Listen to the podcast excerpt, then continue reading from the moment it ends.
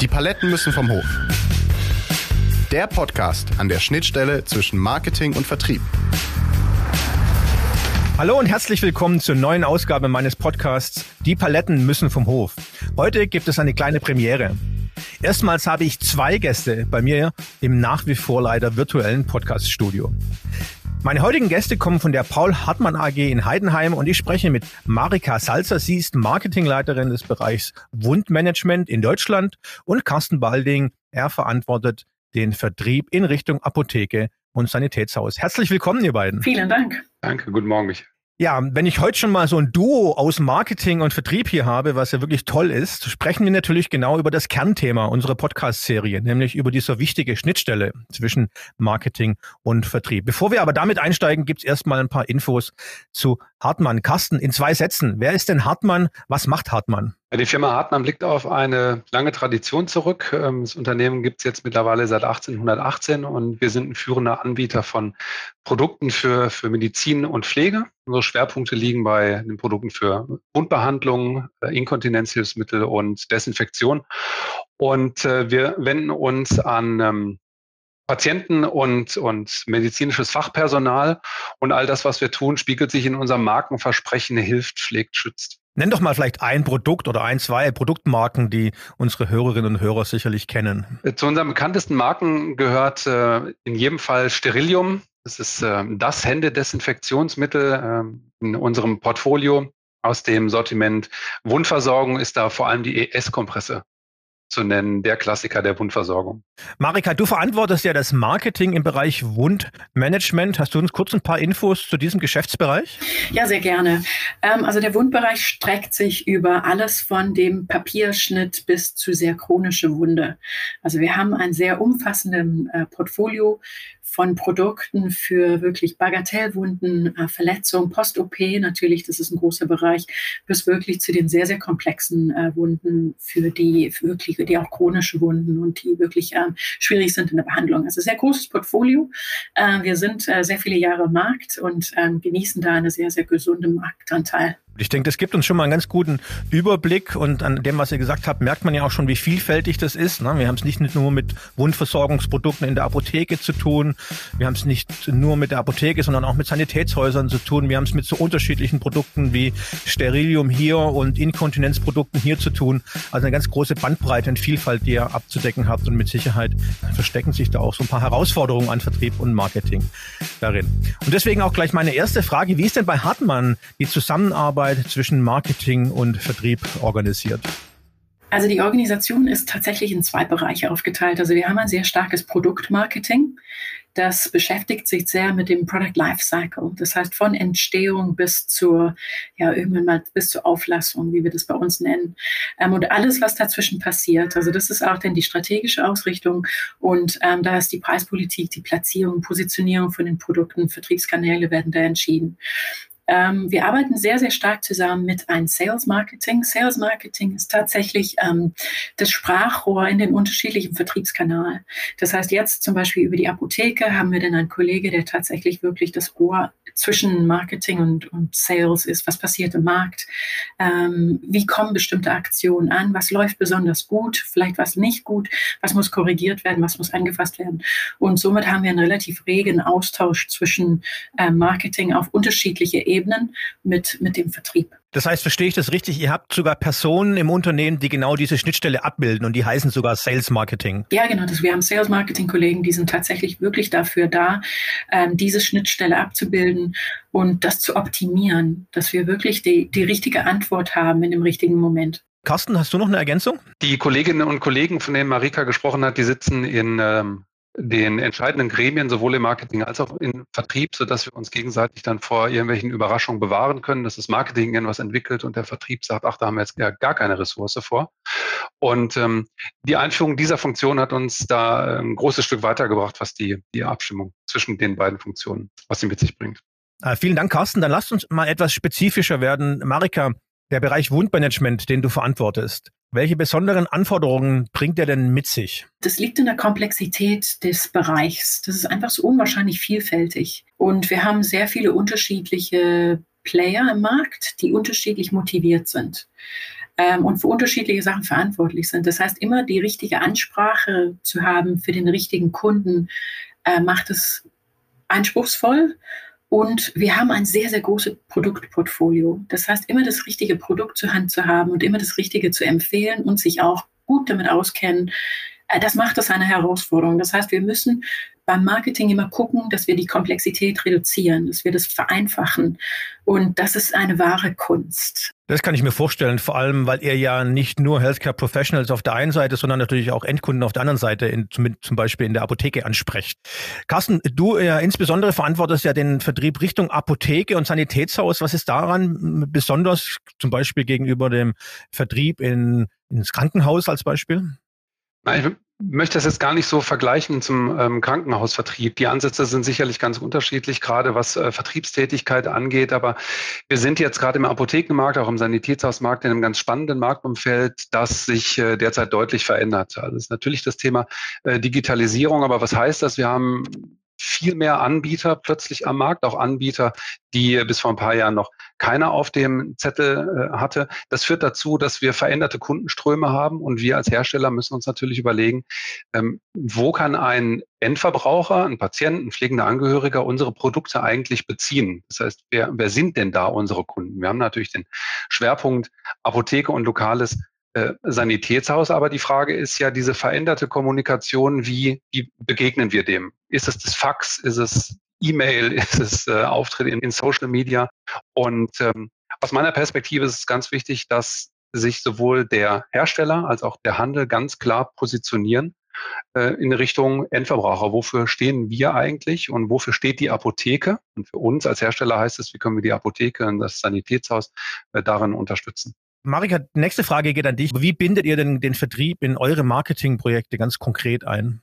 Es gibt unterschiedliche Ebenen von Projekten. Wenn wir einsteigen in einen strategischen Ansatz, sind wir sehr, sehr eng mit Vertrieb dabei. Also das macht absolut gar keinen Sinn aus unserer Sicht, ein Projekt ins Leben zu rufen, das nicht umsetzbar ist. Das heißt, äh, wir haben immer beide Seiten im, im Betracht. Das ist teilweise ein bisschen zeitintensiv, aber wir sind der Meinung, dass dieser Einstieg wirklich sinnvoll ist, einfach abzuwägen, ist das ein Ansatz, der am Markt funktionieren könnte? Und ist das in der Umsetzung aus Marketing-Sicht möglich? Und das, das ist so die strategische Ausrichtung, die wir natürlich haben. Es geht dann irgendwann mal im Laufe des Lebens von einem, einem Projekt auch ins Operative. Und da natürlich dieses, dieses Firefighting und was wir alles, alles so erleben im, im täglichen Geschäft. Da sind wir natürlich immer sehr regen Austausch und man muss wirklich schauen, dass man diese Gleichgewicht bewahrt zwischen operative Firefighting und strategische Weitsicht. Das ist eine Herausforderung, aber da sind wir in sehr, sehr starkem Austausch und immer miteinander eigentlich ziemlich in engen, enge Abstimmung. Und Carsten, wie ist es andersrum? Ja, das ist für mich als Vertriebsverantwortlicher jetzt ein ganz wichtiger Punkt, genau wie die Marika es aus ihrer Perspektive geschildert hat, das frühzeitige Einbinden. Das ist äh, ganz, ganz wichtig. Das geht davon, äh, geht dabei los, dass wir in, in Gremien Ideen entwickeln und wieder verwerfen und schauen, was könnte jetzt die beste Lösung sein, um am Markt erfolgreich zu sein, und zwar gemeinsam aus Vertriebs- und Marketing-Sicht. Dazu zählt nicht nur die Diskussion, sondern dazu zählt dann auch, dass die Marketing-Kolleginnen und Kollegen mit den ähm, Außendienstmitarbeitenden mitreisen, dass sie sich ein Bild machen von den von der Situation vor Ort. Das ist immer nur ein Ausschnitt, aber das ist für mich persönlich ganz, ganz wichtig und es ist auch, das da bin ich auch ganz froh drum, dass es aus unserem Marketing heraus auch gefordert wird und eine Selbstverständlichkeit ist, dass man also nicht in diesem Elfenbeinturm sitzt. Den gibt's bei uns nicht.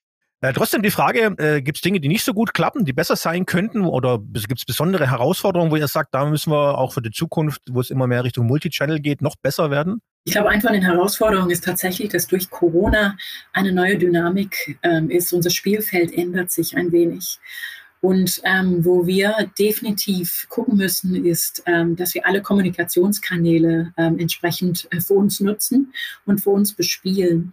Das ist, ähm, da kommt auch eine neue Geschwindigkeit rein. Das ist eine, ein Bedarf an Information und an aktueller Information, das manchmal wirklich eine Herausforderung ist, entgegenzuwirken. Zu, zu wirken. ich das ist eine von den Sachen, die uns uns äh, ein bisschen Kopfzerbrechen schafft. Ich, ich glaube, eine weitere Herausforderung ist tatsächlich, die gesamte Vertriebskanäle bei uns gerecht zu werden.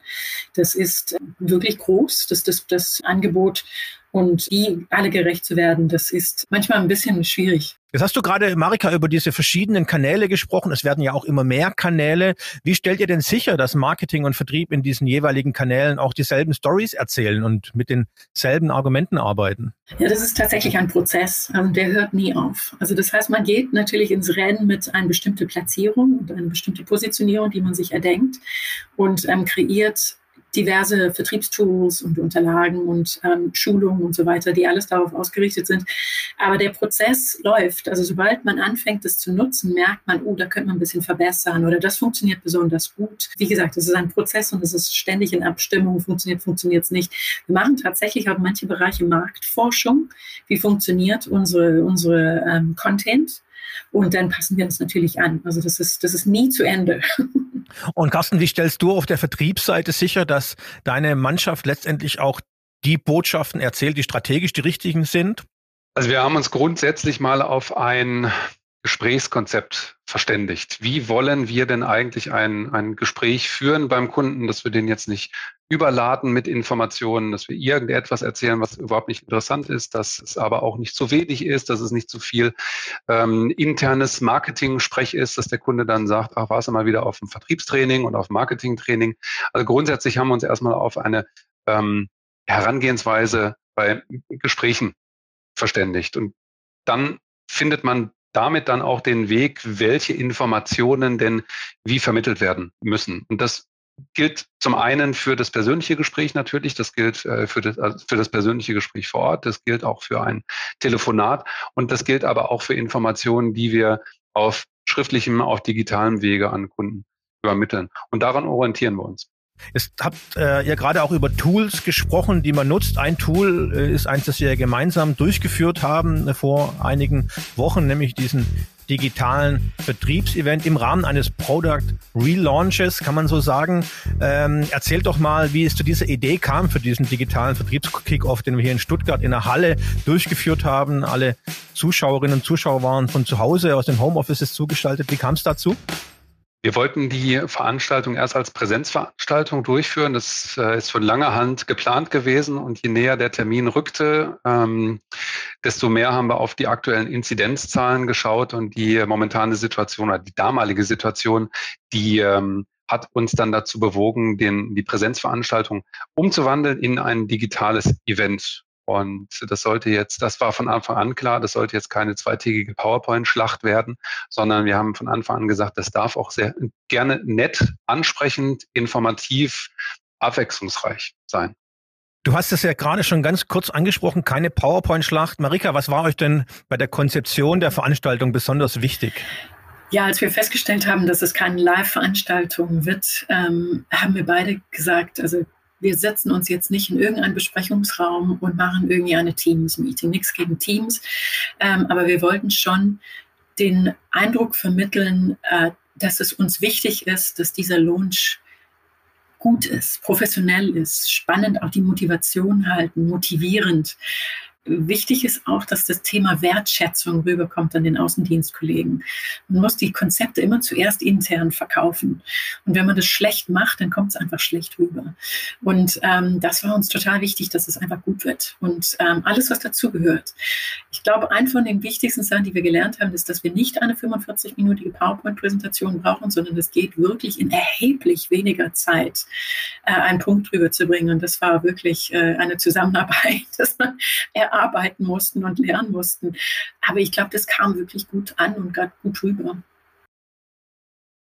Ich glaube, ein wichtiges Stichwort hast du gerade genannt, äh, das ich auch nochmal mitnehme, ist ja den Vertrieb auch als Zielgruppe zu sehen. Ne? Also weil du sagtest, man muss es den Vertrieb verkaufen. Natürlich sind es Kollegen, man arbeitet eng mit ihnen zusammen, aber letztendlich ist es auch eine Multiplikationszielgruppe, richtig? Vollkommen. Also aus meiner Sicht sehe ich tatsächlich den Vertrieb als, als einen von unseren wichtigsten Kunden. Also es hört sich jetzt, jetzt vielleicht ein bisschen komisch an, aber wir haben eine gewisse Dienstleistungspflicht und das muss einfach gut sein.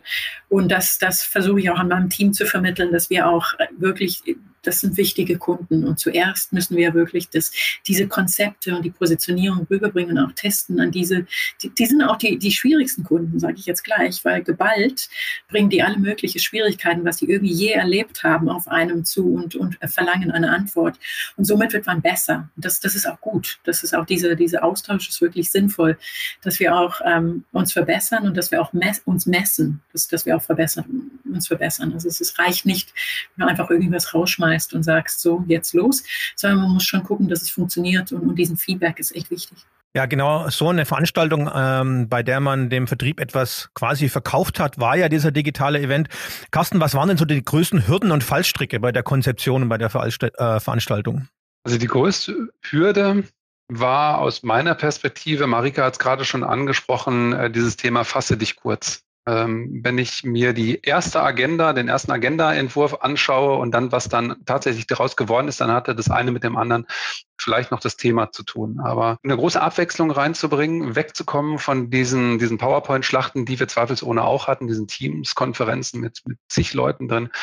Ähm, das war, das war die, die größte Hürde. Wie kriegen wir das hin, dass die Leute anderthalb Tage zuhören, dass sie thematisch da ble dabei bleiben, ähm, dass sie halt nicht eine halbe Stunde sich ausblenden und dann wieder reingehen und irgendwie hat sich nichts verändert. Also dass wir Abwechslung reinbringen in die, in die zwei Tage, in die anderthalb Tage, die wir hatten. Das war aus meiner Perspektive die, die größte Hürde, das herauszuarbeiten, was machen wir denn dann eigentlich wann, wie bauen wir das didaktisch auf. Und ähm, ich glaube, dass wir das gut hingekriegt haben. In kurzer Zeit vor allem auch. Aber das, da waren schon ein paar Hürden dabei. Kann ich mir vorstellen. Da eine kurze Info für unsere Zuhörerinnen und Zuhörer. Was heißt es denn, nicht PowerPoint zu machen? Das heißt, wir hatten dort Interviewformate, wir hatten Gespräche, wir hatten sogar so eine Art Vertriebsrollenspiele. Das heißt, wir haben uns aller möglichen Formate bedient, die man vielleicht sonst aus dem Radio oder aus dem Fernsehen kennt, um es emotional zu machen und dadurch eben genau eins verhindert, nämlich diese gerade eben schon angesprochenen PowerPoint-Schlachten. Die wichtige Frage aber natürlich bei sowas und bei auch so einem sicherlich neuen Konzept für euch im Vertrieb und im Marketing ist ja dann, wie kam denn die Veranstaltung an und welche Feedbacks gab es? Also ich glaube, wir haben insgesamt sehr positiven Feedback bekommen. Äh, das war für die äh, Zuhörer und Zuhörerinnen echt gut. Ich, ich war wirklich auch eine von den wichtigsten Sachen war äh, diese Wertschätzung, dass sie das gespürt haben und einfach gesagt, Mensch, ihr habt da richtig was Professionelles auf die, auf die Beine gesetzt. Andersrum, für uns war das total ungewohnt, weil wir haben kaum Feedback bekommen in dem Moment. Also das heißt, man hat wirklich in Kameras gesprochen und natürlich ein bisschen was über Chat, aber man war so beschäftigt, irgendwie in die richtige Kamera zu sprechen, dass man das irgendwie teilweise nicht wahrgenommen hat und erst im Nachhinein tatsächlich realisiert hat. Ähm, also das war ein bisschen ungewohnt. Aber insgesamt die Veranstaltung war, äh, ich glaube, Benchmark für andere Veranstaltungen zukünftig und ähm, ja, das wurde ein bisschen abgeguckt tatsächlich. Ähm, da waren nachfolgende Veranstaltungen, wo, wo die ein ähnliches Format gewählt haben. Und äh, ich war da ehrlich gesagt sehr stolz drauf. ja, fand es, wir haben es gut gemacht. Ja, kann ich mir vorstellen. Carsten, wie ist es so, die Feedbacks aus deiner Vertriebsmannschaft? Hast du gemerkt, dass ähm, diese andere Art des Events, dass die was bewirkt und etwas bewegt? Ja, es war schon, war schon ganz positiv. Also es ging von, ich darf mal zitieren, da habt ihr ja richtig mal einen rausgehauen ähm, bis zu, das war eigentlich besser als eine Präsenzveranstaltung, gerade wenn es um die Produktpräsentation ging. Bei der Produktpräsentation ging halt die Kamera drauf. Wir hatten eine, ein gestochen scharfes äh, Bild in der, in der Übertragung. Die Technik hat auch, auch funktioniert. Die hat beim Einwählen vielleicht mal ein bisschen gewackelt, aber die Veranstaltung, die hat ganz hervorragend funktioniert. Das ist natürlich eine Herausforderung, eine, eine Voraussetzung für das Gelingen eines, eines solchen Events. Aber die Produkte wurden gezeigt und die sieht man halt vielleicht nicht, wenn man dann in der siebten Reihe sitzt bei einer Präsenzveranstaltung und dann werden die Artikel durchgegeben und das macht das Produkt ja vielleicht jetzt auch nicht besser, wenn man ganz hinten sitzt und das als letzter dann, dann bekommt. Also das war ganz, ganz positiv und zum Teil wurde diese Veranstaltung sogar als besser bewertet als eine Präsenzveranstaltung. Ganz spannend, aber das hören wir immer öfter, dass diese digitalen Veranstaltungen eben auch ihre Vorteile haben und vielleicht als Notlösungen entstanden sind, aber in der Zukunft eben doch auch eine Rolle spielen. Was sind denn so eure wichtigsten Learnings, die ihr mitgenommen habt für die Zukunft? Also ich denke grundsätzlich ähm, ist trotzdem noch eine Daseinsberechtigung für Live-Veranstaltungen. Also das ist einfach schön, sich auch mal zu sehen. Und ich glaube, diese ähm, ach, dieses gemeinsame und wir schaffen das Gefühl kommt nicht auf über, über also kommt weniger auf über Fernsehen. Ich oder, über den, den Bildschirm. Ähm, ich denke, was auch wertvoll ist, ist, gerade in der Apotheke haben wir eine sehr, sehr große Vielfalt an Kunden und an Situationen, wo, wo unterschiedliche Außendienstmitarbeiter sich befinden. Und dieser Austausch untereinander, ich, ich glaube, das geht ein klitzekleines bisschen verloren. Und das äh, würde ich sagen, da ist noch Platz dafür. Also wenn man sich live trifft und sich unterhält, und ich habe diese Situation Best Practice Sharing, klar, das ist ein bisschen abgedroschener Begriff, ähm, aber da, da ist noch Platz dafür. Ich denke, die Mischung macht's. Also, dass wir tatsächlich eine Mischung in Zukunft haben von größerer Veranstaltungen, wo wir uns wirklich ähm, vor Ort treffen. Ähm, es hat aber aus, aus Umweltsicht, aus Sicherheitseffizienzsteigerung, ich weiß nicht was, er kann wirklich eine große Liste führen, äh, für was für positive Eigenschaften so eine digitale Veranstaltung hat und vor allem auch eine gewisse Schnelligkeit. Man kriegt wirklich Themen raus. Und das ist genau, was ich auch vorhin gesagt habe, dass die Schnelligkeit, die Taktung sich ein bisschen verändert hat in der Post-Corona-Zeit. Wir müssen ein bisschen schneller werden und das, das hilft uns dazu. Ich glaube, die Mischung in Zukunft wird es sein. Super, ja, auch das ist das, was ich äh, weitestgehend immer zurückgespielt komme. Es ist nicht entweder oder, sondern es wird in Zukunft beides sein, Carsten. Ähm, ich, ich sehe das ganz genauso. Dieses direkte Feedback, das, das fehlt natürlich. Also wenn man merkt, dass das Auditorium so ein bisschen unruhig wird, wenn man mit Inbrunst etwas präsentiert, ähm, dann kann man daraus ja schon ein paar Schlüsse ableiten, äh, Schlüsse ziehen. Das funktioniert bei einer solchen Veranstaltung eben nur bedingt. Und äh, von daher bin ich da ganz bei Marika, beides hat so seine Berechtigung aus meiner Perspektive auch weiterhin. Damit sind wir auch schon am Ende des ersten Teil unseres Gespräches und wir starten in die drei Fragen. Ähm, die drei Fragen, die ich jedem und jeder meiner Gäste stelle, auch euch beiden. Und Marika, wir fangen direkt mit dir an. Die Frage eins heißt, was war denn so die knackigste Sales- oder bei dir eher Marketingaufgabe, die du zu meistern hattest und was war daran so herausfordernd? Also ich hatte das äh, tatsächlich bei meinem früheren Arbeitgeber, habe ich ähm, die Aufgabe bekommen, Silos abzubauen und zwei unterschiedliche Bereiche äh, vertriebs, vertrieblich äh, zusammenzuführen. Äh, und das ist aus Marketing-Sicht äh, immer heikel. Wir haben ähm, also ich habe damals Nahtmaterial betreut und ähm, die Synergie war, unsere Kollegen von Gelenke das anzuvertrauen, dass die auch mit Nahtmaterial ansprechen. Und das sind natürlich echt wirklich Welten, die da aufeinander stoßen. Also es waren Produkte, die wirklich sehr äh, haptisch sind, schwer teilweise Metall, ähm, stoßen auf so filigranes Nahtmaterial. Und der ganze Ansatz war, war sehr, sehr, sehr schwierig. Und ähm, um deine zweit, den zweiten Teil der Frage zu beantworten, warum war das so schwierig? Ich habe nicht damit gerechnet, dass das so emotional wird. Ich, ich ähm, habe das vollkommen unterschätzt, wie Menschen sich wehren, emotional, äh, wenn, sie, wenn sie sich überfordert fühlen oder das ist was nicht richtig ist oder die sich nicht verstanden haben. Sehr, sehr viel aus dem Projekt gelernt. Es wurde denn ein Erfolg, aber wir mussten tatsächlich ein paar Iterationen fahren, bis wir den richtigen Ansatz hatten mit Support, mit mehr Schulung. Ähm, also das war sehr, sehr lehrreich. Was war denn so der Schlüssel zum Lösen dieser dann doch sehr emotionalen Aufgabe, die du geschildert hast? Drei Sachen. Das eine ist, Management hat gesagt, die machen es. Also das war einfach kein Drumherum. Also wenn du Management Buy-in nicht hast, kannst du einfach nach Hause gehen. Da brauchst du gar nicht versuchen. Das heißt, eine gewisse äh, Unterstützung im Hintergrund muss sein.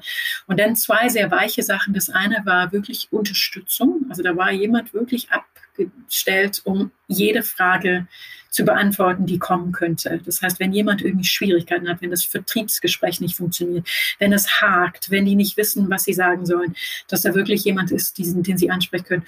Und das dritte war äh, Schulung, Schulung, Schulung, Schulung. Also nicht mehr aufhören, mit, mit Leuten auf dem Weg mitzunehmen, erklären, warum machen wir das, ähm, erklären, wie machen wir das, den Vertriebstools zur Verfügung gehen, geben. Aber dieses äh, begleitende äh, ähm, mit, mit Material sie zu unterstützen in dem Ganzen. Also das waren so zwei weiche und ein hartes. Ich glaube, ohne das Management-Bein hätten wir das auch nicht geschafft. Selbst mit weichen, es tut, tut, mir leid, das ist vielleicht ein bisschen, bisschen hart gesagt, aber ohne den, den, den ähm, wie sagt man, Ansage nach vorne hätte es nicht funktioniert.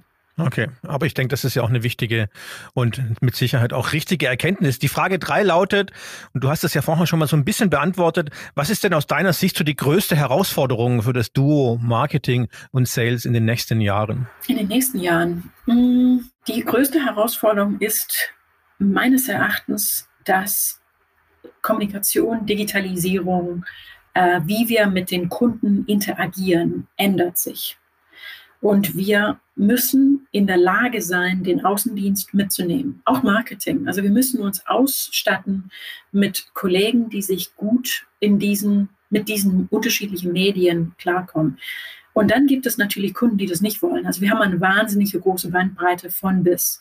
Kunden, die gerne weiterhin auf Kongresse gehen wollen und die nicht einen virtuellen Kongress besuchen möchten. Kunden, die gerne ein Newsletter in Papier haben möchten und die das nicht irgendwie digital runterladen möchten. Und an diesen Weg zu gehen, gemeinsam bedarf gewisse Expertise und gewisse Wissen und ähm, keine Berührungsängste. Ich glaube, das wird für uns die größte Herausforderung sein, dass wir erkennen, äh, was, was, was müssen wir jetzt tun? Recht fix. Also wir müssen eine gewisse Geschwindigkeit reinbringen, aber das reicht nicht. Wir müssen auch die Kollegen mitnehmen, dass die in der Lage sind, das auch zukünftig zu machen. Und ähm, dieser Anspruch von unseren Kunden steigt, dass, dass wir das beherrschen, dass wir das können, dass wir beratend in diese Position reingehen, dass wir mit digitalen Medien gut umgehen und die auch teilweise beraten. Ähm, das, das glaube ich, wird die größte Herausforderung sein. Also, und, und vor allem, das ist nicht mal so weit weg. Das ist jetzt relativ zeitnah müssen wir das hinkriegen. Also so eine Art Kommunikations- und Medienkompetenz, die da relativ schnell aufgebaut werden muss. Ja, und die Interaktion mit dem Kunden, wie möchten die das gerne, dass, dass man mit denen interagiert? Manche mögen keine Apps, manche finden es super, wenn du anrufst. Manche möchten, dass du nicht mehr anrufst. und wie erkennt man das, dass man die richtige Ansprache hat für den richtigen Kunden? Ich glaube, diese Komplexität steigt. Carsten, dann kommen wir zu dir und die gleichen drei Fragen an dich. Frage eins: was war denn für dich so die knackigste Sales-Aufgabe, die du zu meistern hattest und was war daran so herausfordernd? Zu den knackigsten Sales-Aufgaben ähm, neben ganz vielen operativen Themen und Umsetzungen von, von Kampagnen gehört in meiner Historie ähm, auch eine, die auch mit Emotionen zu tun hat. Ich habe eine Vertriebsorganisation übernommen und äh, diese Vertriebsorganisation war es gewohnt, äh, das Marketing vorsprechen zu lassen und dann den Daumen zu heben oder zu senken. Und da kann man sich vorstellen, mit welcher Emotion die Marketingkolleginnen und Kollegen in unsere Meetings gekommen sind. Das war dann tatsächlich so, dann haben die halt ihre ihre Päckchen dann wieder gepackt und haben gesagt, naja, da müssen wir es jetzt nochmal alles ganz neu machen. Und ähm, das, das, das geht so natürlich nicht. So kannst du natürlich nicht miteinander arbeiten und über Kreativität und so weiter. Und, und bei ihnen brauchen wir dann schon gar nicht zu sprechen. Und das war dann schon die Herausforderung, erstmal der, der Sales-Organisation klar zu machen, dass ähm, nicht jede einzelne Kundenanforderung, so gerne wir das wollen, aber dass nicht jede einzelne Kundenanforderung umsetzbar ist. Der eine möchte halt ähm, den Bestellbogen ähm, DIN A4 quer, der nächste möchte den DIN A4 hoch haben. Das geht dann halt nicht. Da muss man sich schon mal auf ein paar Standards einigen und sich vor allem auch auf eine einheitliche Aussage verständigen. Und das war eine große Herausforderung, erstmal den Marketingleuten wieder die, die Lust zu bringen, zu uns in den Vertrieb zu kommen und dem Vertrieb auch zu sagen, Mensch, hört euch das, doch das an, was da vorgestellt wird. Da haben sich ganz viele Leute ganz viel Arbeit gemacht. Und ähm, letztendlich können nur Marketing und Vertrieb zusammen die Botschaften rüberbringen. Das hört sich jetzt total abgedroschen an, aber das war damals offensichtlich keine Selbstverständlichkeit. Frage zwei, wie habt ihr es gelöst? Ja, miteinander sprechen. Miteinander sprechen. Es ist dann doch so, so einfach und doch so schwer, äh, den, den Vertriebskollegen erstmal aufzuzeigen, welche Funktion hat denn das Marketing? Was wollen wir denn eigentlich erreichen beim Kunden? Ähm, wie viel Standardisierung brauchen wir in unseren Werbemitteln zum Beispiel und wie viel Individualität wollen wir denn eigentlich zulassen?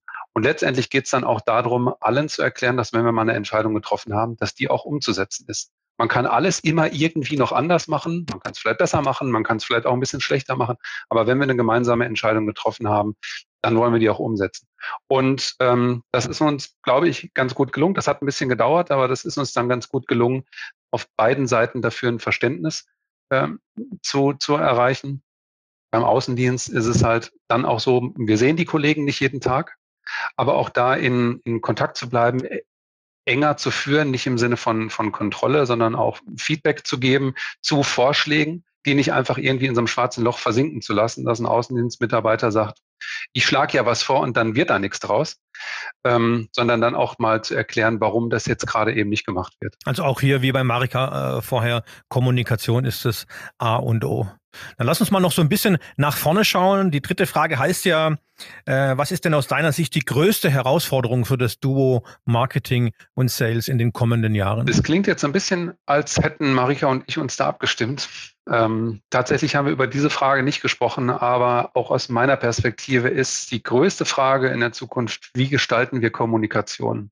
Ähm, welche Kanäle bespielen wir das? Was ist irgendwie nice to have? Wir müssen auf irgendeiner hippen App vertreten sein oder Plattform vertreten sein, weil wir das irgendwie total cool finden, aber die hat vielleicht gar keinen gar keinen Traffic. Das muss man sich halt überlegen, wer ist es? Da bilden sich ja jetzt gerade auch ganz viele äh, neue Plattformen, wo wir bewerten müssen, wollen wir da eine Rolle spielen? Können wir da eine, eine Rolle spielen? Wie kommen unsere Botschaften, welche Botschaften sind das? Wie kommen unsere Botschaften an unsere Mitarbeiter?